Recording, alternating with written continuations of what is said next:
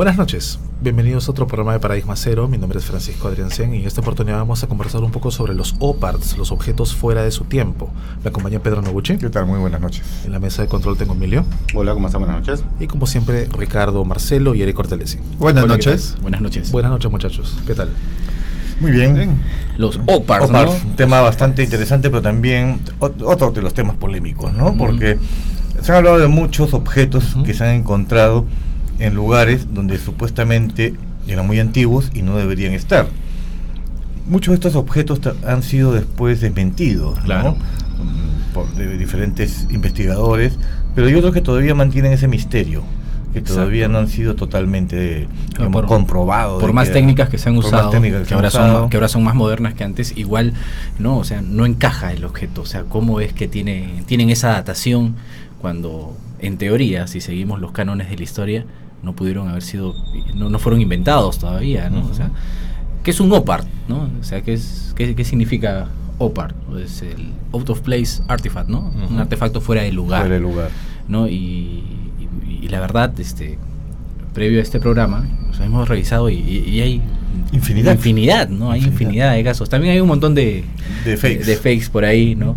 Que hemos detectado, pero tema bastante, bastante interesante, ¿no? que dejaría abierta la posibilidad de, si existen o no los viajeros en el tiempo. Eh, sí, es una de las teorías, ¿no? Y eh, también hay casos interesantes de que los OPARs que han sido desmentidos, eh, digamos, hace algunos años, nuevamente están en discusión porque volvieron a ser investigados y ahora ya se duda de que sean totalmente falsos. o no. Con otras técnicas de análisis. Exactamente, porque justamente las técnicas ahora son más exactas, más exactas. que en comparación a esa época que se realizó la prueba. Una de las teorías es, como lo mencioné, ¿no? Este, o, hay viajeros en el tiempo, o la otra es que, oye, ha habido otra civilización, otras humanidades, otras humanidades, ¿no? Que serían los únicas, las únicas maneras de poder, este, incrustar un objeto que no pertenecía, que no, tenía por qué estar. Si revisas los Vedas, los mitos de la India, se habla de tecnologías. Claro, los birmanas, ¿no? los famosos birmanas, ¿no? disparaban este, armas comparables ¿no? con bombas nucleares. ¿No? Que, podían volar este con artefactos que destruían ciudades. Hay rastros de radiación en ciudades de la India. Claro hay rastros de radiación los artefactos eran antigravedad no este la mitología este sumeria que habla pues que, que Gilgamesh viajaba de esfera celeste en esfera celeste o sea cosas así. Sí inclusive los estudiosos que sostienen de que somos la humanidad es un experimento de fuera, estamos viviendo la séptima humanidad. séptima humanidad. Y que obviamente por el tiempo que ha transcurrido, ya los últimos vestigios que han quedado de las culturas antiguas han desaparecido. Y tal vez lo más antiguo pueden ser las pirámides, por la misma constitución de, de su construcción, han perdurado. Pero hay otros que sí por los diferentes cataclismos que han habido, ya desaparecieron definitivamente. Sí, no sé si, yendo un poquito como introducción al tema, sé si llegaron a, leer ese artículo en el que se habla de que la esfinge realmente no originalmente no tenía cara de la cara del faraón, sino que era la cara de un león y que posteriormente fue tallada la cara del faraón no, en la esfinge y por eso es la desproporción del tamaño entre el rostro y el cuerpo de la esfinge y que la esfinge es anterior todavía a las pirámides. Interesante. Sí, bastante interesante. Bueno, comencemos. Entrando al tema. Hemos preparado una pequeña lista de algunos de los objetos que nos parecen los más resaltantes para ir mencionando. Y vamos a empezar con uno, uno muy polémico, ¿no? Que se origina en España, si no me equivoco. El astronauta de la Catedral de Salamanca. No, o sea, uno mira eso y dice, oye, que es un astronauta en, la Catedral de Salamanca, ¿no? Y lo ves ahí con su traje, sus botas. Es netamente un astronauta. Su casco. Estamos hablando de una catedral medieval, ¿no? Pero mira, e-, esto de acá es bueno que lo mencionemos y lo mencionemos como.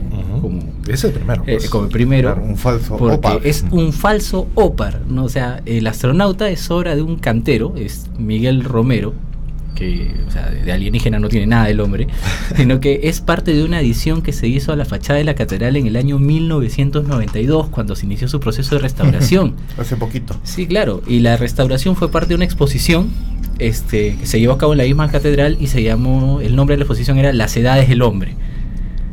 Qué curioso. ¿No? O sea, uno la ve en la catedral y uno sabe que la catedral pues tiene muchos más años. Claro, o sea, si tú estás, estás de turista, vas por ahí y lo ves y dices, oye, ¿qué Claro, es esto? porque esta catedral inició su construcción más o menos en el año 1500, 1520 y se terminó en el 1733. Ya, y tú dices, oye, ¿qué hace un astronauta en una catedral, no? En esa época, pero realmente no es un OPAR, por más que, que- que parezca que sí al verlo en un edificio tan, tan antiguo, sino es parte pues de, de la restauración que se hizo, ¿no? Y sin embargo, en las páginas de misterio donde están hablan de este tema, eh, consideran a esta una de las imágenes que es un objeto fuera, objeto del fuera de tiempo, ¿no? Pero no, no lo es. no lo es. Queda totalmente desmentido, ¿no? Así es, pero aún así es un tema bastante interesante porque sí hay otros edificios que más adelante vamos a ver, otras Así construcciones es. antiguas, ¿no? Eh, que sí pues nos van a dejar mucho que pensar. Chévere. vamos con, con uno más que es un poco más antiguo y, Que sea más convincente. y convincente, como dice Pedro. Es la batería de Bagdad. ¿Qué es esto, Eric? Mira, esta, la famosa batería de Bagdad es un artefacto más o menos del año 226 después de Cristo, ¿no? Antes Y- de Cristo. Antes de Cristo, perdón. Y se supone que funciona como una pila eléctrica. ¿no? Fue descubierta en unas excavaciones en el año 1930, aproximadamente 1936, al sureste de Bagdad. Y es un recipiente de más o menos 14 centímetros de alto, ¿ya?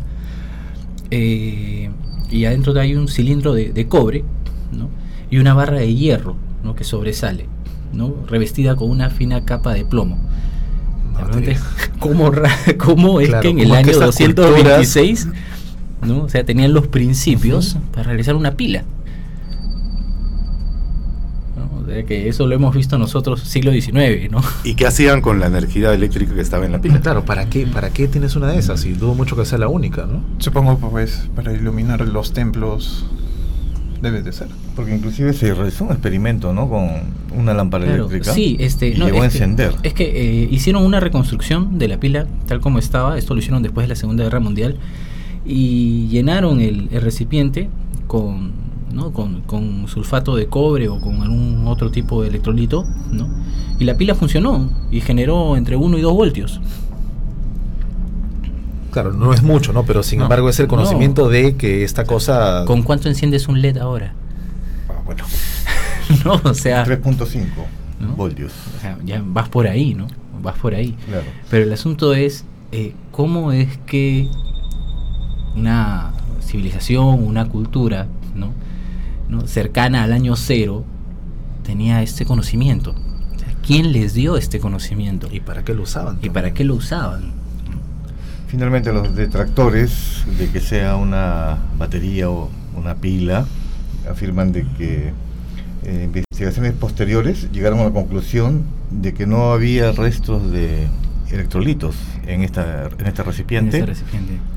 Y, y que la vasija simplemente serviría para enrollar pergaminos. Claro, pero tú sabes qué es lo gracioso de esto, que durante la operación de los Estados Unidos, donde- durante la invasión a Irak, en el 2013 creo que fue, no, 2003, perdón, este, destruyeron muchos, muchos artefactos del museo, ¿no? Del, del- del museo ahí en Mm. Bagdad. Y la pregunta es, Hubo saqueos también. claro, no, pero la pregunta es, o sea, ¿por qué bombardearon la zona donde estaba el museo y se perdieron muchos artefactos que no tenían una explicación científica y entre estos se destruyeron las, las baterías de Bagdad? Y si eso le sumamos también los atentados de ISIS, también Claro. También. eh, destruyeron monumentos históricos, ¿no? museos, entonces desaparece.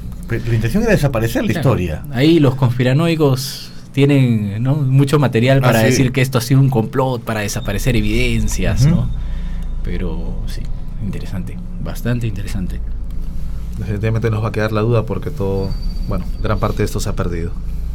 Vamos con otro más, a ver. Un nombre un poco complejo, la cabeza de Calixtlahuaca. Esa es una cabeza de terracota, o sea, posiblemente es parte de una, de una figura más grande. Fue descubierta en la década del 30, en 1933, ¿ya? dentro de un ajuar funerario precolombino. ¿no? Precolombino, sí, en México. No, no, acá tengo apuntado el nombre porque es difícil de Sí, pronunciar. sí, en el área de Tecaxicalixtlahuaca, del Valle de Toluca, aproximadamente a 65 kilómetros al suroeste de, de México. Pero lo interesante, Tiene rasgos nórdicos, ¿no? por eso, o sea, ¿qué hace una cabeza de terracota en México. ¿no? Con esos rasgos. Con esos rasgos, ¿no? El entierro fue datado más o menos en el año 1476, ¿no? Pero, o sea, hombre, todavía no- 1476 antes de la llegada. después de, Después. después de que, después de Cristo, pero fue antes de la llegada de Colón. Claro, por eso. Antes de la llegada de Colón a América. Claro, o sea, Lo que refuerza, lo refuerza un poco la teoría de que los vikingos llegaron antes. Claro. De que en esa época había, por un lado, los vikingos, los vikingos eran exploradores, ¿no? O sea, imagínate que cuando Eric el Rojo escapa de, escapa este, por temas de poder, ¿no? De, de toda la zona nórdica, él tiene que refugiarse para no ser asesinado y a sus hijos les dice que está en Greenland, en tierras verdes. Y los demás vikingos se iban buscando dónde estaba Greenland, ¿no? Pero realmente Greenland no era Greenland, era, era Groenlandia, o sea, todo lleno de hielo y por eso nunca lo encontraban. Pero se acercó, o sea, ahí la historia ya te dice que él ya se acercó al continente americano. Claro. ¿no? También tomemos en cuenta eh, que no solamente es la cabeza de terracota, ¿no? sino que hay muchos vestigios en Norteamérica, hay construcciones incluso que cumplen con patrones vikingos. Incluso hay reliquias, eh, hallazgos arqueológicos que cumplen con patrones vikingos. Y ahí más adelante vamos a ver otro OPA que podría darnos la certeza de que ya hace muchos años antes de que llegara Colón, ya habían llegado nórdicos al continente americano. O sea, recordemos que existían estos aborígenes en Argentina que tenían los cabellos rojos.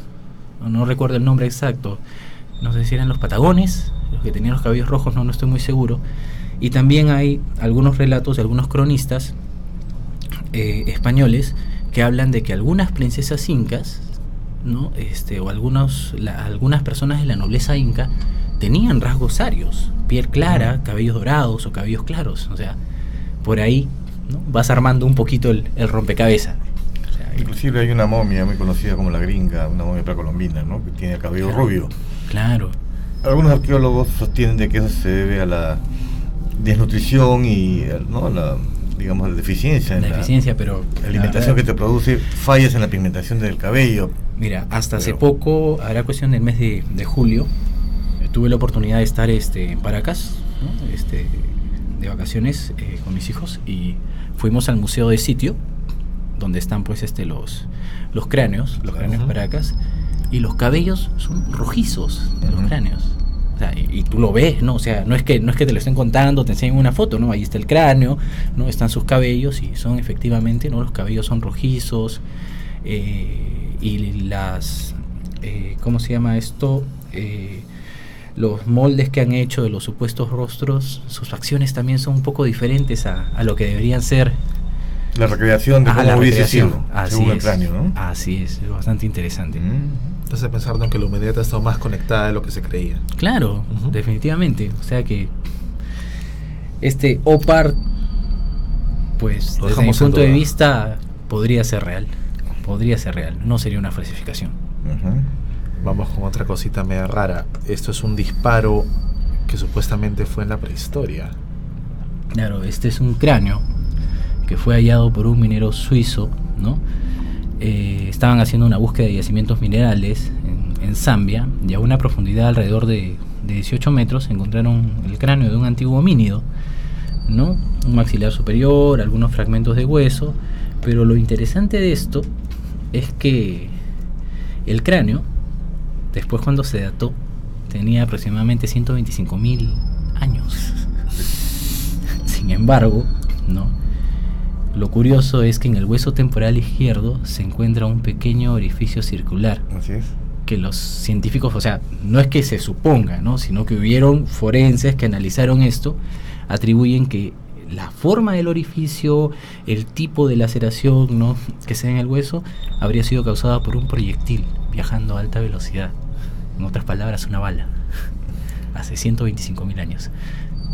Y no es el único caso, porque han habido otros cráneos No, claro, también, hay más casos. Recuerdo Se han hecho pruebas inclusive de, de la trayectoria de la bala, con el orificio de entrada y salida. Exacto. Claro, es igual que como- en este caso. Hay Es otras pruebas que han hecho inclusive como si los hubieran eh, ejecutado. Así es. Claro, es un agujero limpio de proyectil, ¿no? Este, ¿no? Eh, y esto me hace recordar hace cuando era pequeño, no sé, había unas enciclopedias de misterios y cosas así, Ujú. del oculto, de editorial Océano. Claro. Sí. ¿no? que eran creo que cuatro tomos, cinco tomos, y en uno de ellos hablaban de que eh, un grupo de eh, rusos, ¿no? En- haciendo exploraciones, habían encontrado congelado en la zona de, de Siberia, donde encontraron el mamut, Ujú. ¿no? encontraron a un hombre, eh, a un homínido, no recuerdo bien si era Nerdental, la verdad no lo recuerdo, pero que tenía una herida de bala. ¿no? Y la pregunta era, ¿quién le disparó? ¿no? ¿No? ¿Quién le disparó a un hombre prehistórico una bala? Ah, ¿Qué pasó aquí? Increíble. ¿No? O sea, los viajeros del tiempo andan armados. Bueno, si viajaras en el tiempo, yo creo que sí, irías armado. ¿no? O arqueólogo que se le escapó el tiro. No, bueno. Bueno, por eso se podría, eso se podría determinar en una investigación forense, ¿no? O sea, un disparo reciente. Yo creo que sí. Claro, pero en el caso del cráneo era imposible, o sea, por el extracto donde lo encontraron, o sea, no había manera Claro, de que hubiera sido pues, de que hubiera sido ¿cuántos adulterado, metros ¿no? Exacto. O sea, y definitivamente una flecha no, no tiene un No. orificio de entrada y de salida de ese tipo, No. ¿no? menos un cráneo. A menos que sea de árbol. A ver, No. otra, otra figurilla media. De esta yo no sé nada personalmente. Es la figurilla de Dogu en Japón, si no me equivoco. Ujú. Que más parece un, un Astronauta. astronauta. Son varias figurillas. Son ¿no? varias. Son varias. sí, son figuras de pequeños humanoides hechas a finales del periodo Yomon, ¿no? En, del 14.000 No es Yaman. No, no es Yaman, es Yomon. francés. 14.000 antes de Cristo, o sea, en la prehistoria de Japón. Y son figuras humanoides que tienen pues senos, ojos anchos, ¿no? Como si fueran eh, lo que dicen los historiadores es que son representaciones pues de, de diosas, de diosas madres, ¿no? Que las asocian con un tema de fertilidad, de ritos chamánicos, pero o sea, si vemos, si vemos pues las figuras, ¿no? Este, nos recuerdan a nuestros amigos los grises. Claro, y lo que llama bastante la atención es la vestimenta, ¿no? Claro, o sea, Como por ejemplo en la imagen que se está mostrando del lado izquierdo, eh, algunos eh, dicen que esa es como la máscara del oxígeno, ¿no? Como una Claro, escafandra. parece una escafandra, parece un, un uniforme, un, un traje. Interesante. No sé si alguno de ustedes leyó esta teoría de que eh, las descripciones que tenemos de los grises, ¿no? Así como, bueno, con toda la, la piel, este, eh, to- toda la piel gris y los Ojos grandes, negros, este, hay una teoría que dice que realmente ese no es su rostro, sino que eso es un exoesqueleto. O sea, es un exoesqueleto que protege el cuerpo de estos extraterrestres para su viaje en el espacio.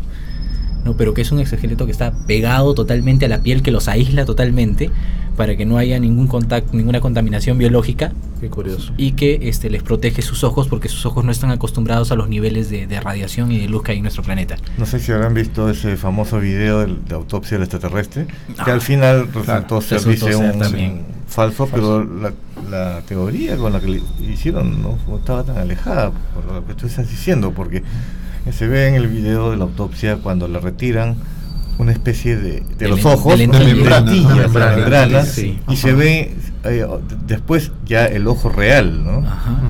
Entonces, eh, ¿cómo lo hicieron? Bueno, el maquillador ha sido excelente, ¿no? Para que sea, de- de- o sea, con todo esa, ese realismo. No, o sea, el video sí, definitivamente habían cosas pues que no cuadraban, ¿no? Como el cable telefónico, ¿no? Ciertos elementos que no, no coincidían con, con este, con una autopsia real. Pero hay muchas cosas que después coinciden, ¿no? O sea que de hecho que no sé si totalmente un fake o quizás quien lo hizo trató de hacer una recreación Una de recreación, algo, claro. que- de alguna información que le llegó a que le llegó, que llegó a sus manos. Claro, porque todo el caso después quedó enterrado después de que el mismo que lo dio a conocer, Ah, dijo que era este, no sé cuánto le habrán pagado para dar una entrevista exclusiva de que él fue el que creó todo para desmentirlo, ¿no? Después que había ganado muchos millones vendiendo exacto, el vendiendo bendito el video. video. Sí. Es algo que está muy de moda, ¿no? Crear falsas expectativas. Y después sacas tu libro diciendo esto fue mentira. Lástima, lástima. Qué mal. Complica todo. Bueno, vamos a ver la siguiente. Esto viene desde la India y lo que van a ver ahí es, es un estegosauro, si no me Estegosaurio, equivoco. Así es. Sí, esto sí, por ejemplo, es, es real, ¿no? O sea, acá no, no ha habido restauración, no ha habido nada, ¿ya? Porque este estegosauro está en el templo de, de Angkor, ¿no? Este, se llama, es un templo budista, ¿no? Que se encuentra en Camboya. Y parece sacado de una película, ¿no? De, de Indiana Jones, de, de Tomb Raider. Ya, este, esos templos fueron descubiertos más o menos en el siglo XIX. O sea, fueron descubiertos en esa época. Pero lo interesante de estos templos es que hay figuras, ¿no? De, obviamente de dinosaurios. Y estamos hablando de criaturas que han vivido hace 60 millones de años. Y este templo no tiene ni mil años ¿no? de haber sido este, edificado. Entonces, ¿cómo, ¿cómo conocían de esto? Claro, y si fue descubierto, como te digo, en el siglo XIX, o sea, ni para que haya sido ¿no? una restauración del siglo XIX. Claro. Sea, está ahí, ¿no? Está ahí. Y esto de, de que hay dinosaurios, ¿no? Este. Se ha vive- hablado antes, ¿verdad? Eso. Sí, claro. Muchas culturas mencionan. Muchas culturas mencionan este La convivencia. la ¿no? convivencia, ¿no? De, de dinosaurios con, Con el hombre. con el hombre, cosa que no coincide con lo que la historia oficial nos, nos plantea, ¿no? Es más, yo recuerdo una persona que era muy estudiosa de la Biblia y me decía que en un pasaje de la Biblia también se mencionaba, no como dinosaurio obviamente, sino como una criatura. Voy a, voy a buscar el dato para mencionarlo posteriormente en el, en el grupo de, De Paradigma, Paradigma Cero de Cero. Facebook, al cual deben suscribirse. No olviden suscribirse y ahí pueden Y tener, prepárate para los garrotes cuando lo publiques. ahí pueden tener un contacto más directo con las cosas que hablamos en el programa y dejarnos sus experiencias y opiniones. A ver, vamos con otro más. Y este, este sí ya es, es medio extraño, ¿no? Viene de China. Es el reloj suizo de la dinastía Ming, si no me equivoco. Sí. No, Ah. claro. Pero lo interesante es que eso. Pero parece un prendedor. Pensaban que era un anillo, o sea, lo encontraron en una tumba de más o menos unos 400 años de antigüedad. Ya. ¿ya? Y la historia, bueno, comenzó a circular por internet más o menos por el año 2008. Y decía pues que un reloj había sido encontrado al abrir una tumba y la dinastía Ming sellada hace más de 400 años, ¿no? Y lo gracioso es que, bueno, lo- los arqueólogos en teoría pensaban que era un anillo, ¿no? Y cuando lo sacan, no lo revisan, se dan cuenta que la, en, la, en la parte posterior tenía escrito la palabra Swiss. Increíble. O sea que los chinos de esa época ya hacían imitaciones. Yo recuerdo que se pusieron también de en qué- moda en qué estos, muñeca va a entrar estos- relojitos así. No, es que se puso de moda hace unos años unos relojes tipo anillo. Ya, Sí, hubo. sí, claro, sí. sí hubo. Sí, y se parece mucho, parecería uno de esos. Ahora, yo no sé si será pues real, ¿no? Pero que lo encuentren en una tumba en China. ¿Funcionará? No sé, o sea, eh, mira, los relojes de bolsillo recién se comenzaron a hacer en el siglo XVI, ¿no? O sea, Y no eran definitivamente de era esa un- forma, ¿no? Era una, no sé, una circulares con tapa. circular con tapa Lo metías con una darle- cadena a tu bolsillo. Y tenías que darle cuerda. Claro. Ese nivel de miniaturización es reciente, ¿no? claro, sí. o sea, si te das cuenta, eh, es como si fuese, es un anillo, pero, o sea, pero tiene pues este el dibujo, el grabado ahí de las, ¿no? Del minutero, del horario, ¿no? A ver, ¿qué opinan? Suscríbanse al grupo y díganos qué opinan sobre este reloj O suizo. sea, ahora dicen que puede ser un colgante, un prendedor, pero... un arete incluso. Un arete, pero... O sea, tú lo ves y es... Es un reloj. eh, es la réplica de un reloj, ¿no? O sea... No vale decir fake sin sustento. ¿ah? Exacto. Está de moda eso, ¿no? Sí. Dice, No, o es falso, pero ¿por qué? Porque no creo. Claro, Eso ¿no? es una Pero- respuesta. Pero en este caso, o sea, fue hallado realmente en la tumba, ¿no? O sea, lo, lo que ¿no? Eh, lo, lo que diga suizo o, o no es un misterio por comprobar, pero realmente sí fue hallado en la tumba. O sea, ¿y qué es lo que representa? O sea, yo puedo entender que sea una joya, un anillo, pero la forma, ¿no? O sea, tú lo ves y por donde lo veas, o sea, es un reloj. Me parece ver que hasta agujitas tiene. Por eso te digo, o sea, sí. tiene el- los símbolos ahí de- del horario. Bueno, ¿no? O sea que es bastante interesante. lo dejamos a la duda de la opinión de cada persona. Así es. Vamos con el siguiente. La laptop o la portátil de Naiscos en Grecia. Este es un... Sí, sí. parece una laptop. A ver. La forma. 100 años de 100 años antes de Cristo, ¿no? Es un relieve funerario. ¿No? Este, y bueno, ¿no? O sea, está, está con una laptop el hombre, pero desde, o sea, si lo analizamos bien, ¿no? Puede ser que Una caja, una una caja, caja, le están mostrando una caja. Productos de, de alguna marca de cosméticos, quizás. Es Pues, más, los más ¿no? especuladores dicen como tiene dos agujeros al lado, eran los puertos USB. ¿No? Imagínate. Bueno, están volando alto, ¿no? Claro, pero esto, bueno, eh, recuerden que los, los romanos, si no me equivoco, escribían veces en tablones de cera y ponían su sello. Claro, ¿Recuerdas, correcto. no? O sea, podrían estar mostrándole algo de eso, ¿no? Puede ser. Puede ser. O podría ser, ¿no? Pero aún así, Tiene que ser una laptop, ¿no? Exacto. Puede Sin ser embargo, una- se considera puede ser una tablet. como un objeto fuera de su tiempo. Esto yo no lo considero tanto un No, mopar, pero no. aún así es interesante, ¿no? Es interesante porque te das cuenta ¿Cómo- cómo, cómo vuela, ¿no? La- ¿Cómo relacionamos con objetos que conocemos? Exacto. ¿no? Conce- objetos actuales, ¿no? Alguien de futuro dirá que es otra cosa, ¿no? Exacto. Tenemos esa. El cerebro tiene la capacidad, pues, de, de tratar de buscarle un, un patrón conocido a las cosas. Tratas de asociarlo. A ver, siguiente, Emilio, por favor. El martillo de Londres, en Texas. Londres es una localidad en Texas, en Estados Unidos. A ver, ¿qué hace Ah. un martillo incrustado en una roca? ¿Qué tiene de especial esto? Eso fue hallado en 1934. Los martillos existían en 1964. Sí, ya, yo sé que los martillos existían en 1934, pero lo interesante de esto es que eh, las pruebas que dicen haberse llevado a cabo ¿no? eh, en este artefacto es que sería un martillo de más de 100 millones de años Mm. por el estrato de roca donde fue hallado. Ya. O sea, estamos hablando de que hace 100 millones de años Alguien incrustó un martillo en esa roca. No solo incrustó el martillo, o sea, fundió metal para hacer ¿no? la parte del Claro. martillo, o sea, una herramienta hace 100 millones de años, o sea, eso vamos. Pues se puede datar, por ejemplo, la madera y el mango y, y el hierro. ¿no? El laboratorio Battle de Columbus, ¿no? que es el laboratorio que examinó las rocas lunares de la NASA, encontraron que el martillo tenía una metalurgia muy inusual. ¿Por qué? 96% de hierro, ¿no? 2% de cloro y menos de un 1% de azufre y nada de carbono. ¿Cómo hicieron? Pero, corrígame si me equivoco, ¿el hierro no se deteriora con el pasar de los años? Mm, Sí, pero sí, esa es precisamente una de las grandes de las- dudas por qué no se misterio. oxidó. ¿No? ¿Por el carbono es generalmente lo que fortalece y endurece y endurece Claro, el pues, hierro. ese es ¿no? el acero de carbono. ¿no? el- Pero sin embargo aquí no, no, no hay carbono. Increíble. Y lo raro es que el cloro no se encuentra en el hierro. O sea que vaya a Dios a saber cómo es que hicieron eso hace 100 millones de años. ¿O es una gran falsificación o es algo más? Bueno, los escépticos dicen que debido a las condiciones geológicas, la herramienta se quedó adherida al material, material arcilloso de la roca y se quedó ahí petrificado. Esa es la explicación, Esa es la explicación. más sencilla, ¿no? Sencilla, exacto. Tal vez nos vea algún metalúrgico que nos pueda ayudar, ¿no? Ujú. Claro.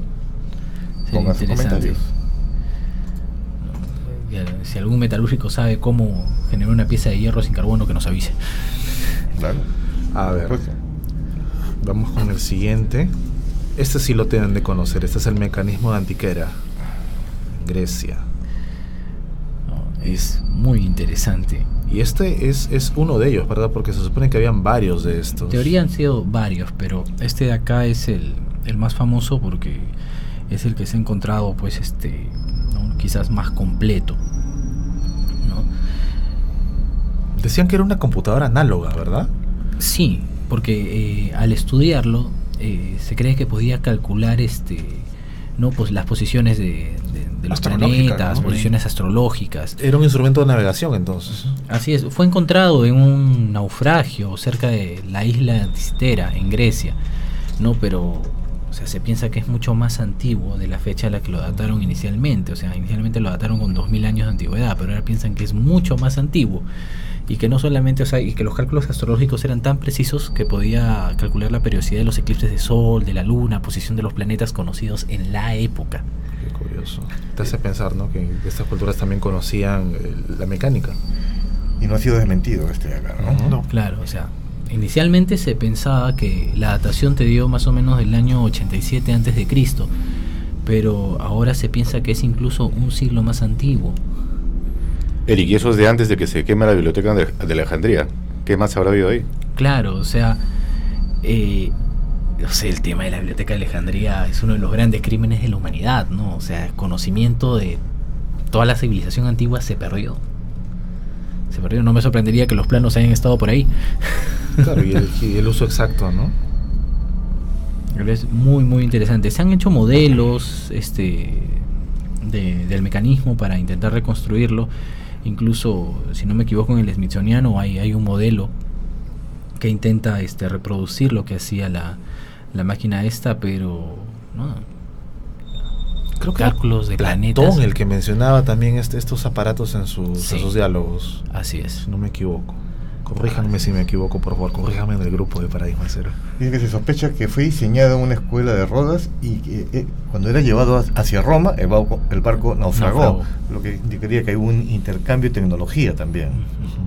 Puf, es que si hablamos pues de tecnología antigua, ¿no? Este, más, uno de los grandes misterios hasta ahorita, ¿no? El, el fuego griego. El fuego griego, ¿cómo hacen el fuego ¿Cómo griego? lo hicieron? La que no se no, apagaba. no se apagaba. Le echabas agua y peor. eh. Peor todavía, ¿no? O sea, Ardía. definitivamente tenía una base en fósforo, pero aún así, o sea, el fuego griego, ¿no? O el famoso, la famosa arma solar, este, De la Atlántida. ¿no? Claro, con, con los lentes, Así nada es. más. O sea, puf, hay tantas cosas que se han Bueno, si perdido. estuvimos hablando de los discos solares. Imagínate. La semana pasada. ¿Quién era? ¿Arquímedes? ¿Del fuego ¿No? griego? Sí, Eh, sí, Arquímedes. eh, Creo que- creo que tiene unas Arquímedes- máquinas también aparte de esto. Exacto, ¿no? O sea, Arquímedes eh, hizo un montón de cosas. Es más, gracias a él podemos calcular el volumen de las cosas. Creo bastante interesante. Vámonos un poquito más al sur ahora, de la misma región. Vamos a ir a ver el pájaro de Saqqara en Egipto. ¿Qué tiene de curioso esto? Esto es una, Sí, es una réplica. Es una réplica, ¿no? Es una réplica del pájaro de Saqqara.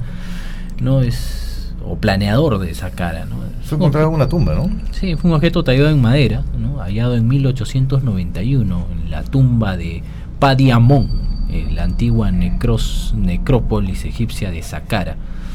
Y se asemeja ¿no? a un avión en miniatura, ¿no? datado más o menos unos 200 años antes de, unos 200 años antes de Cristo. ¿No? Pero el asunto es que tú lo ves, ¿no? Un pajarito, pero cuando hicieron la réplica y lo lanzaron, volaba.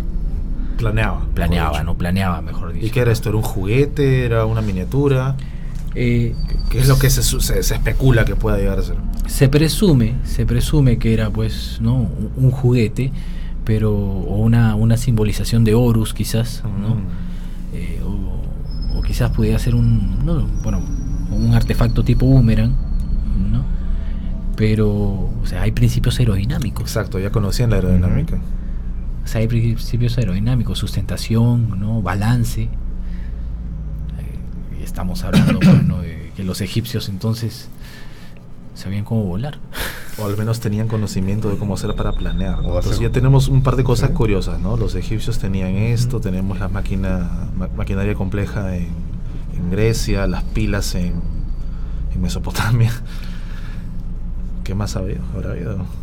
Claro, o sea, tú sabes que existió un médico y parapsicólogo que era este Cali Mesía, ¿no? El- y este tipo decía que los antiguos egipcios eh, habían tenido la capacidad de desarrollar un primer planeador, ¿no? Este, y que él suponía que esto se había perdido porque en el en, en la maqueta esta este, se sustentan principios de aerodinámica. O sea, no es solamente un juguete, sino Claro. que es, es muy exacto. Es todo a escala. Exacto. Que es- tranquilamente se puede replicar a un modelo mayor. Ujú. Así es. O sea, es súper interesante. ¿no? Vamos también ya para nuestro lado del continente ahora. Y esto ya nos hace pensar otras cosas un poquito más afuera. Esto es una representación, al menos es lo que parece, una representación de una nave espacial. ¿Esto es de los mayas en Palenque? Claro. El astronauta de Palenque, astronauta ¿no? de Palenque, ¿no. Richie? Claro. A simple vista se puede observar ahí un hombre, un- una figura humana sentada en, en no sé lo que parece una moto, digámoslo así, Lo que está, dicen- que está controlando algo, ¿verdad? Lo que dicen es Sí. que es como una réplica de un cohete. Un cohete. ¿no? Porque atrás de él tienes el- lo que vendría a ser el motor, el sistema de propulsión. Y adelante como que un visor, una... Claro, si lo vemos verticalmente, la parte donde no es el donde bota pues el combustible, el fuego, ¿no? Propulsor. El propulsor. Claro, Sí, porque incluso también tiene un respiradero que, que va hacia a la, la, boca, nariz. ¿verdad? Sí. A la nariz o a la boca, creo. Sí, porque no en realidad no está sentado, porque la No. posición de sus piernas es demasiado incómoda para... Claro, por eso digo como una moto, ¿verdad? Está, está como que sentado en. Pero como dice Ricardo, apoyado. si No, fuera tienes que verlo verticalmente. vertical, ya Ajá. sí tendría Ahorita está sentido. horizontal. Tienes que verlo vertical. Y es eh, como un cohete. El tripulante no tiene sustentación con esa posición de las piernas, es demasiado incómodo. En cambio, sí podría ser echado, ¿no? O sea, mirando hacia arriba, ¿no? Claro, y podría tener hasta la nuca apoyada en esa parte de atrás. También. Claro, o sea, hay que entender aquí que estamos hablando de civilizaciones que pues no tenían ni la menor idea, especulo yo, eh, de cómo interpretar ciertas cosas, ¿no? Eh, La tecnología y lo que hacían era asociarlos a lo que era común para ellos, así que es cuestión de Claro. encontrar un simbolismo Y dentro de trataron de todo. representarlo como lo vieron. Exacto, ¿no? Exacto. Y creo que el que está montado era una deidad para ellos. Si es que no me falla la memoria. Creo que sí, creo que sí. Pero siempre ha sido un misterio. Vamos con el siguiente. Es el artefacto de Quimbayá. Es que bonito. O pájaro Otún, ¿verdad? Esto es de El Colombia. pájaro tun. Son figuras de oro y bronce ¿no? de, la, de la cultura quimbaya que datan alrededor del año 1000 después de Cristo y fueron bueno, encontrados en Colombia.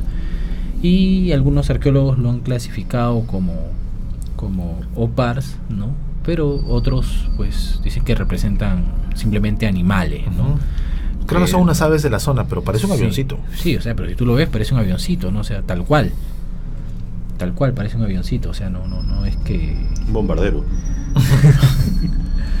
no este, porque mira, o sea, tiene las, las alas tipo B, Incluso tiene un timón atrás. tiene un timón atrás. Incluso creo que en un programa de los buscadores de ¿Cazadores de mitos? los cazadores de mitos Sí. hicieron una réplica también. Ah, sí. Y también planeaba. Bueno, Sí. Es curioso, yo a este, yo este tipo, bueno, no es esto, no es una réplica de esto, se lo he visto a Yorio Zúcalos de, de de alienígenas Sí, sí, ancestrales. alienígenas ancestrales. Siempre lo Ah. tiene colgado en la solapa de su saco. Ah, mira qué interesante. Sí. Aliens. En, en el año 2013, este, hubo una hubo un programa, ¿no? Un programa, un programa creo que fue o una revista, no estoy seguro, este, que sacó un artículo sobre esto y haciendo una investigación sobre sobre estos artefactos de Quimbaya, eh, ellos llegaron, este, a obtener información de que el famoso avión precolombino realmente respondería a una réplica que fue hecha por un joyero en Filadelfia. Ok. O sea que y que cayó bueno posteriormente en manos de, de un arqueólogo y por ahí se, se armó toda la historia de que podría caber la posibilidad Caber la posibilidad. de que no fuera de que no fuera realmente un opar sino por ahí un, un fake bien armado no pero está para investigarlo ¿no? A ver qué pueden investigar y escribir en el grupo de Paradigma Cero en Facebook. Vamos con el siguiente. ¿Esto es de Rusia? ¿Mongolia? No me- Es un tornillo. Rusia, ¿no? Un tornillo. Es Rusia el tornillo de ¿cómo es? Serpukov Serpov ¿no? es un tornillo de en- en- en- un tornillo fosilizado que fue hallado este en, en la roca pero lo gracioso es que ese tornillo tendría 300 millones de años Un tornillo de 300 millones de años. Ya, ¿qué, qué entornillabas hace 300 millones de años? Con, Una tuerca de esa edad, pues. claro con, con hilo fino. Milimétrico. Claro, ¿no? o sea, el 7 de octubre de 1996 se armó una expedición que estaba buscando realmente fragmentos de un meteorito que cayó en una zona de Rusia que se llama Kaluga. Y ya, Kaluga, ¿cómo? eh, sí, eh, pero, o sea, ok, encontraron algo más que los restos del meteorito, sino hallaron estos restos de piedra, ¿no? Y, y en los eh, en los análisis paleontológicos la edad de la piedra era de 300 a 320 millones de años y el tornillo estaba incrustado ahí. Wow. Interesante. Una parte de un Transformer, de un Decepticon, quién sabe. Claro, o sea, y, y tú sabes que lo que pasa es que realmente eh, cuando ellos sacan las muestras de roca, ellos las llevan a analizar, solamente las rocas, ¿no? Pero cuando hacen los rayos X, es que Ya. en una de esas rocas te detectan el tornillo. Ah, ok. Estaba dentro. Claro, no estaba veía. dentro de la roca. ¿no? ¿no? no se veía. Posteriormente es que ya fragmentaron el tema y han podido Sí. ver el tema del tornillo, pero, o sea, Ya, eso, eso lo hace más curioso. Claro. eso lo hace mucho más curioso. No es que lo O truqué, sea, lo metí y que lo no, no, analicen. y esto sí desconcierta totalmente a la ciencia porque estaba dentro, Dentro de, de la, la roca. roca. O sea, no es que yo agarré el tornillito oxidado y lo metí en... Y habría que conocer qué más habría habido en la zona, ¿no? Porque si eso está ahí, deben haber más restos. Mira, eh, lo que yo sé es que en Rusia Ah. hay lugares a los que todavía el hombre no accede. No es más, o sea, no solamente Siberia, ¿no? el, el famoso paso de Atlov, el paso de Atlov, Los ¿no? Urales también. Los Urales. En los Urales hay este historias, historias interesantes de, ¿no? de especies de eh, plataformas que emiten radiación Sí. y nadie sabe por qué, ¿no? No, y radiación letal. Claro, y radiación letal, o sea, Sí. los animales, nada se acerca ahí. Incluso el, el incidente Tunguska, que todavía hay dudas de que si realmente fue un meteorito o fue otra cosa. ¿no? Por ahí dicen un ovni, otros dicen que fue Tesla probando su rayo de la muerte. A ver, para los que no saben cuál es el incidente de Tunguska. Bueno, eh, fue creo que fue en 1910, ¿no? Donde hubo Una gran explosión. Una gran explosión en Siberia. Bueno, sí, eh, al, al norte, este, en Siberia, que incluso se presume que inclinó el eje terrestre. Esa explosión llegó a verse resplandor, dice que hasta en la parte occidental de Europa. Ajá. O sea, fue algo totalmente inusual. Y quienes, bueno, los reportes dicen que cuando vieron la masa esta acercándose ya a la superficie de la Tierra, los árboles, sin haber estado en contacto aún con este objeto, Solo por la, pres- por la la presión, presión, ¿no? Se, fue, se, se- se abrieron. se- los árboles inmensos, pues, ¿no? ¿no? Y, y hay fotos en la zona que los árboles crecen de costado. ¿no? O sea, y que cayó ahí realmente. Como una gran fuerza que se los hubiese presionado, Exacto. ¿no? Mientras estaba recién acercándose a la Tierra. Recién acercándose O a sea, la fue Tierra. algo colosal, Yo muy creo grande. eso amerita un, para otro programa Vamos a distinto, hacer un ¿no? programa Grandes sobre- misterios de, la- de Rusia, de, de la humanidad. Misterios de Rusia, ese ¿no? tipo de cositas. A ver, el siguiente objeto yo tengo un tema ya personal ahí. No, no me parece que sea un OPA. Las primeras ah, zapatillas adidas de la historia. Sí, Bueno, porque bueno, wow. las, las encontraron en Mongolia, ¿verdad? Sí. Sí. Ya, y son zapatillas, pero... En una momia de 1500 años de antigüedad. Ya, ok, Claro, ¿no? ya, pero... Aquí yo tampoco creo que sea un opar, ya. Porque, o sea, definitivamente tú las ves y dices, "Ta- los mongoles usaban Adidas, ¿ah? Pero, o sea... ¿Cuál es eh, el misterio ahí? El misterio es que el diseño es muy similar al de una zapatilla No, el misterio es de que la costura La costura, ¿no? parece no haber sido hecho a mano, sino a máquina, ¿no? Tú ves ahí las puntadas. Pero no sería sobreestim- desestimar la, la capacidad de estos artesanos, de, de esta gente que se dedicaba toda la vida a hacer eso. A ver, hace 1500 años. mm, No había internet, Pedro, no había cable, no había distracciones. Bueno, pero había máquinas para coser.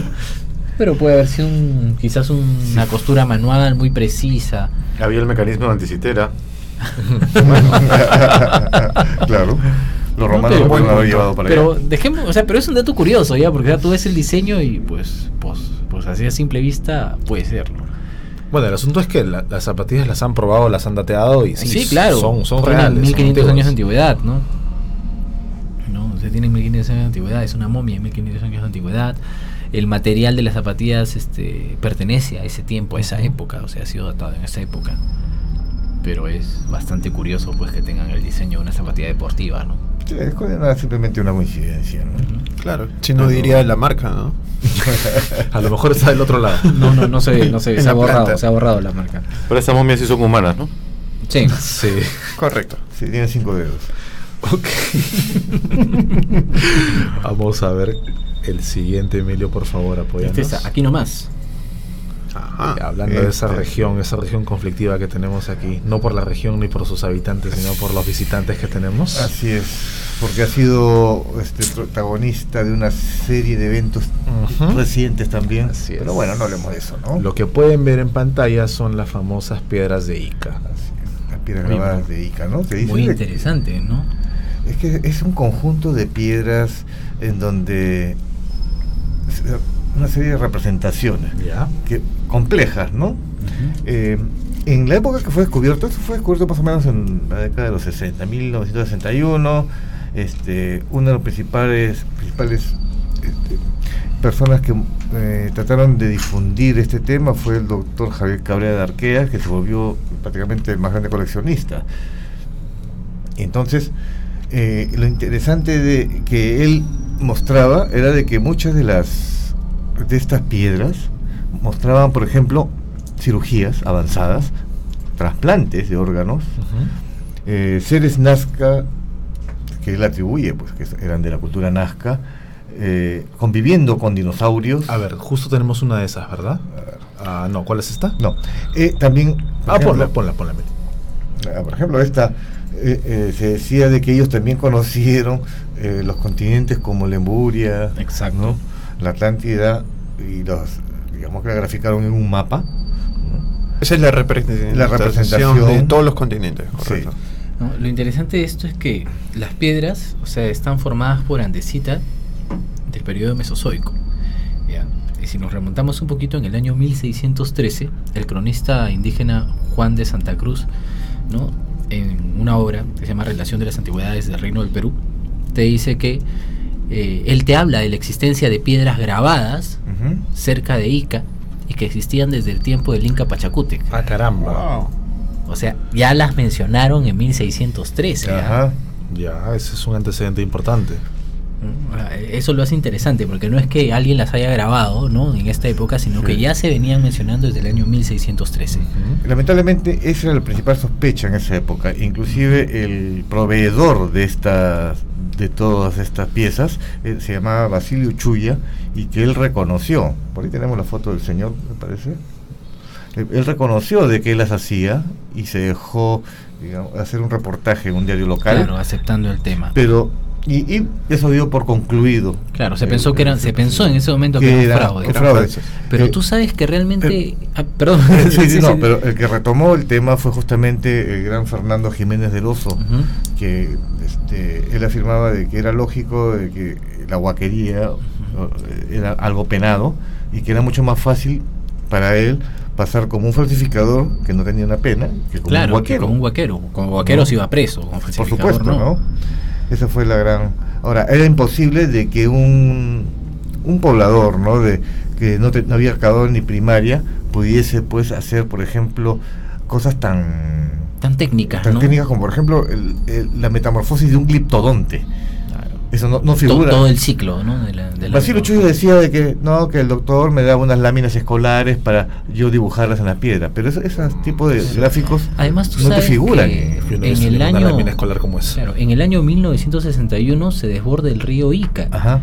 Y, eso es lo que propicia este, que salieran a la luz numerosos restos arqueológicos en la zona, cerámicas, fósiles y entre ellos las piedras. Entre las piedras. O sea que ya eh, estamos entrando en una etapa en que si en un momento se dijo que era un fraude, ¿no? si analizamos bien la historia, hay evidencias, fueron mencionadas en el año 1600, en 1961 salen a la luz porque se desborda el río y deja ¿no? varios restos arqueológicos a- a- ahí a flor de tierra, o sea, Y hay otros datos más también muy interesantes, donde el mismo doctor Cabrera afirmaba de que era imposible de que un solo poblador hiciera 10.000 piedras. claro. Claro, ¿cuánto No, tiempo te vas a tomar en estar tallando piedra, Toda una vida, piedra ¿no? con ese detalle? Miren, la piedra que tenemos ahí, ¿qué representa? A ver. Un trasplante de un órgano.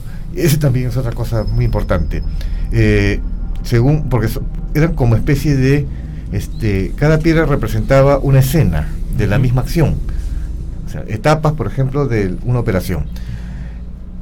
Se- el, el doctor Cabrera logró interpretarlas de tal forma de que él en su libro afirmaba de que para que los nazcas sabían, para que el órgano no sea rechazado por el paciente, le daban de tomar placenta de una mujer embarazada, ¿no? Estas imágenes se la presentaron al famoso doctor Christian Barnard, el famoso por los trasplantes. Por los de- trasplantes, claro. y se quedó sorprendido y dijo que era muy posible. O sea, no lo rechazó. Entonces, así hay una serie de, este, a fa- de temas a favor de, de estas piedras y, y la más importante yo creo que ha sido que últimamente ha- han sido vueltas a analizar por los mismos detractores que dijeron que era falso. ¿Por qué? Porque en esa época el, el proceso al que se so- sometió era todavía una técnica nueva.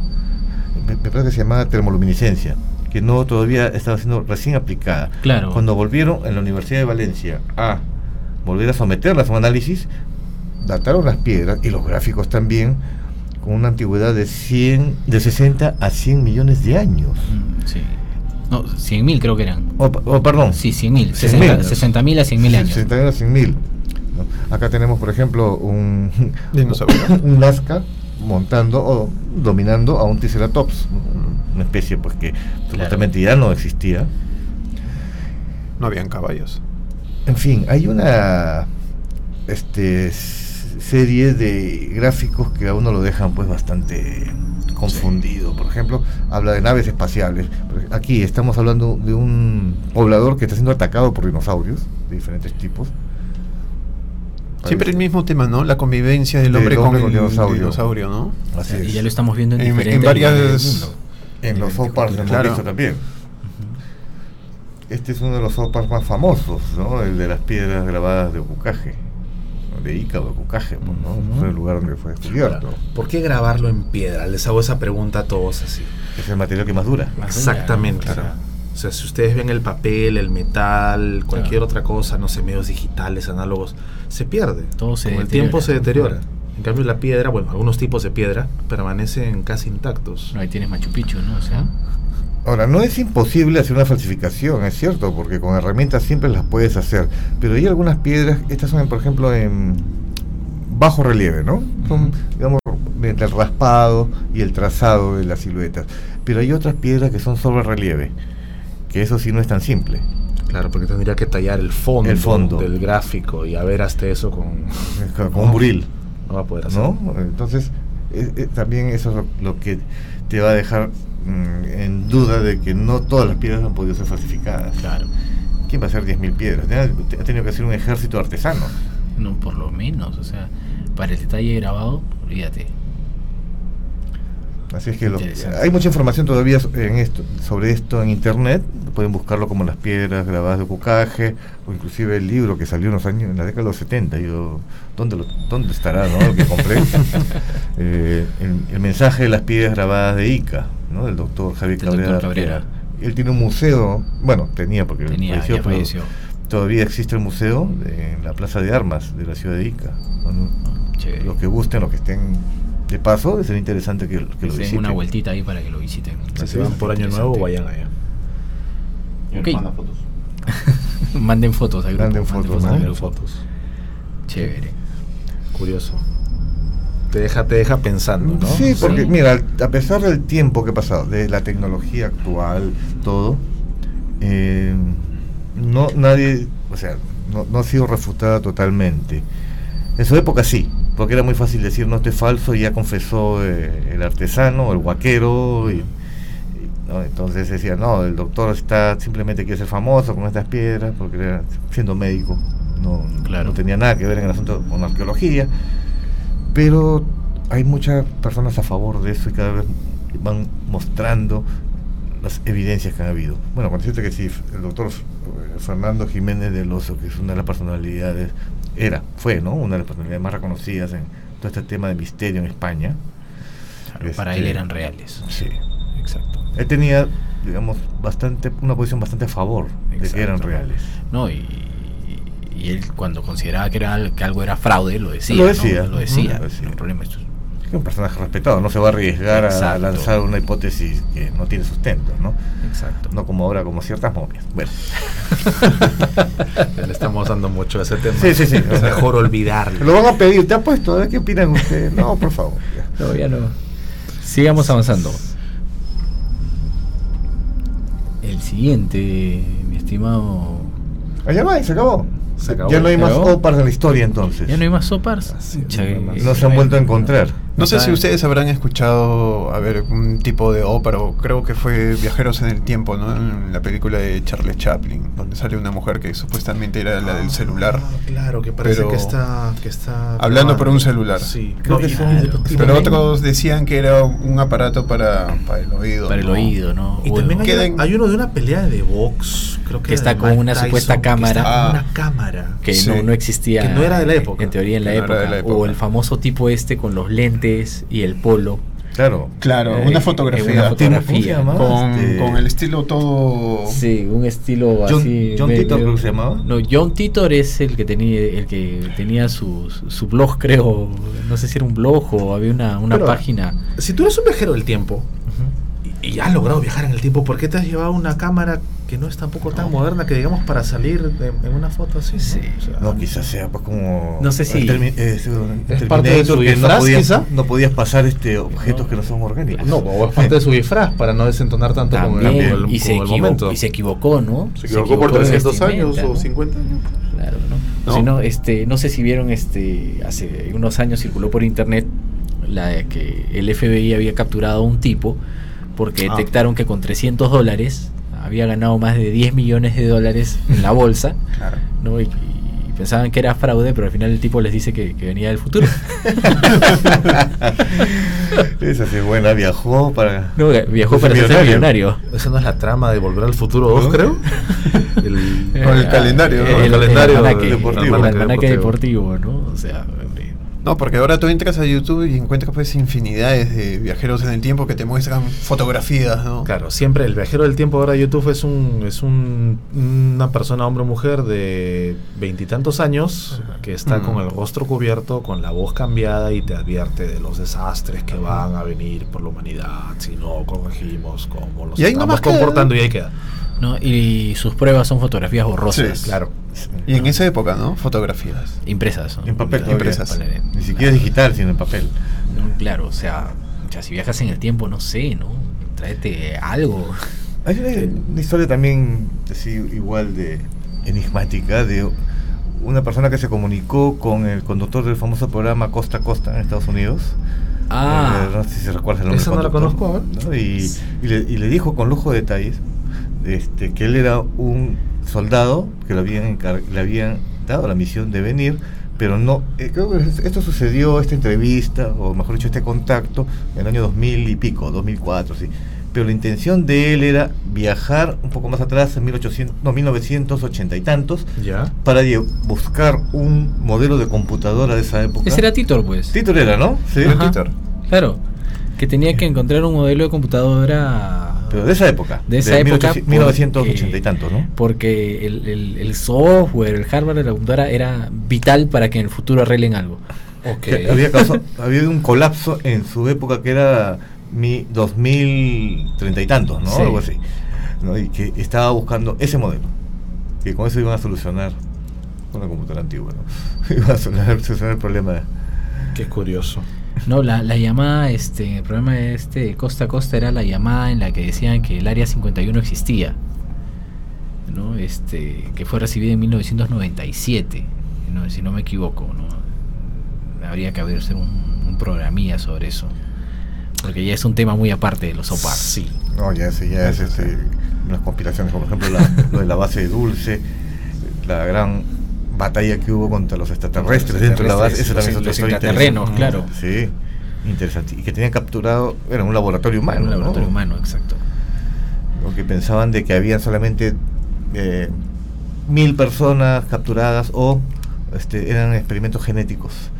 Y cuando llegaron los soldados eran más de 50.000, una cosa así, porque eran diferentes niveles hasta no sé dónde, eran jaulas. Claro, eran jaulas y tuvieron que escapar nada más. Sí. A como Ya, pudiera. pero están spoileando el tema. ok, eso lo veremos en un próximo programa. Así es. De Paradigma Cero. No olviden suscribirse al canal, compartan este video, compartan el link del canal, Suscríbanse. sí. suscríbanse, denle like al, al video si les ha gustado, denle dislike y díganos por qué no les ha gustado. Gracias por acompañarnos esta noche, gracias Pedro, Muchas gracias también. gracias Emilio, Gracias a todos. Suscríbanse. gracias Richie, gracias em- Eric Ok. Muchas gracias. y gracias a todos por vernos. Nos vemos el próximo viernes a las 9 de la noche.